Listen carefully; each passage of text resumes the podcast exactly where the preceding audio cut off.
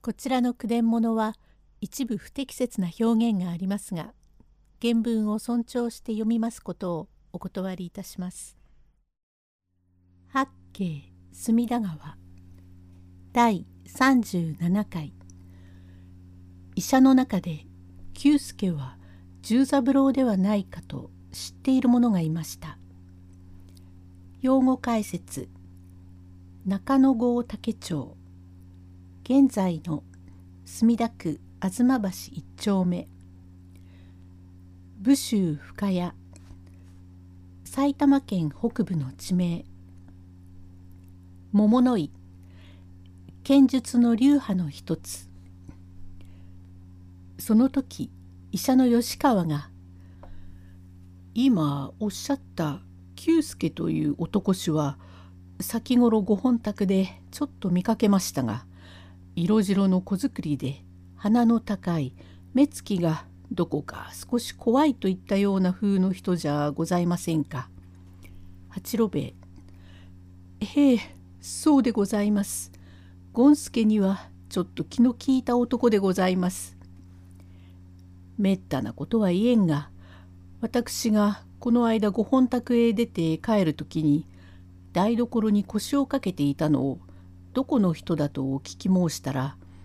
別荘にいる男衆だということでしたからはてなよく似た人だがそれじゃあそうではなかろうかとただ思っておりましたがあれは慶安から参ったのでございますか？へえあれはじき中野郷竹町の慶安から参りましたので武州深谷材のものだと申すことでございます。はてねあれはどうも堀田家に大原十三郎と申したものがありまして桃の井の門弟で剣術も立派にできなかなか役に立ったものだが宝刀でついには長野糸間になったそのものの人相にどこか似ているようだがそれとも他人の空似というのか年を堀田家の家来で大原十三郎というのかね。はいさようでございます。はてね以前私の親の代には堀田家の御用も務めておりましたがその頃元締めを務めておった大原十太夫という人がまあ何かその殿様の金を5600両を使い込んだとかいうことで私の親どものところへ参ってどうか500両ばかり金を貸してくれんか。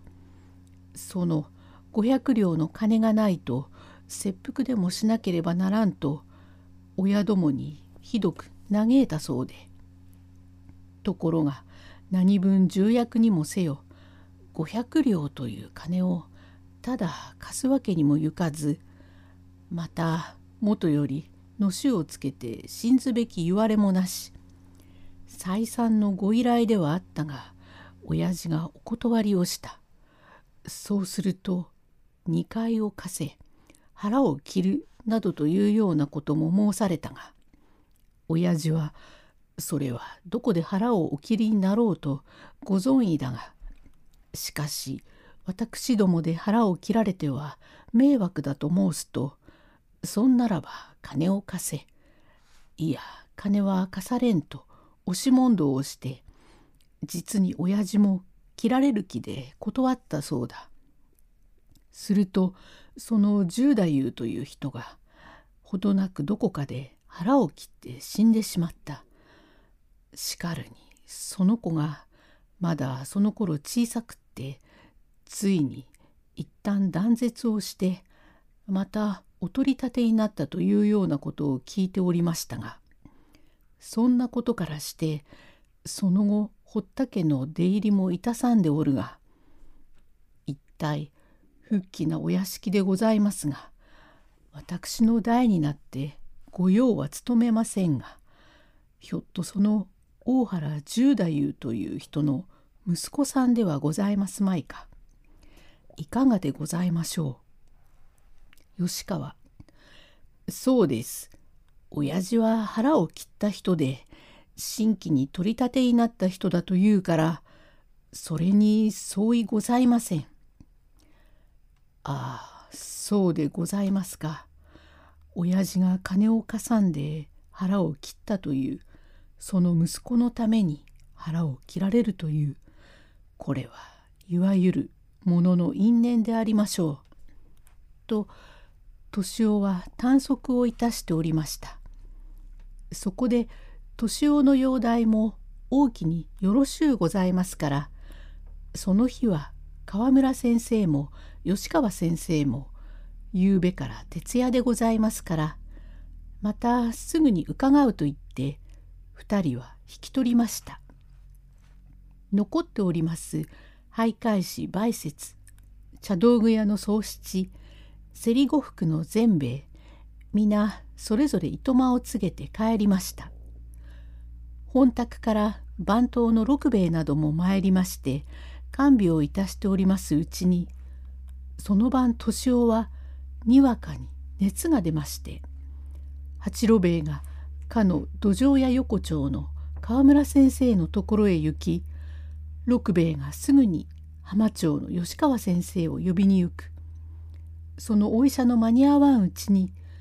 敏夫は四十六で息を引き取りましてございます。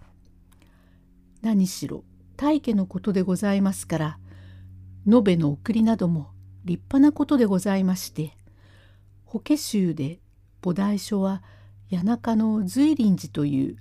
日蓮宗の大寺でまことにご葬式も見事なことでございました。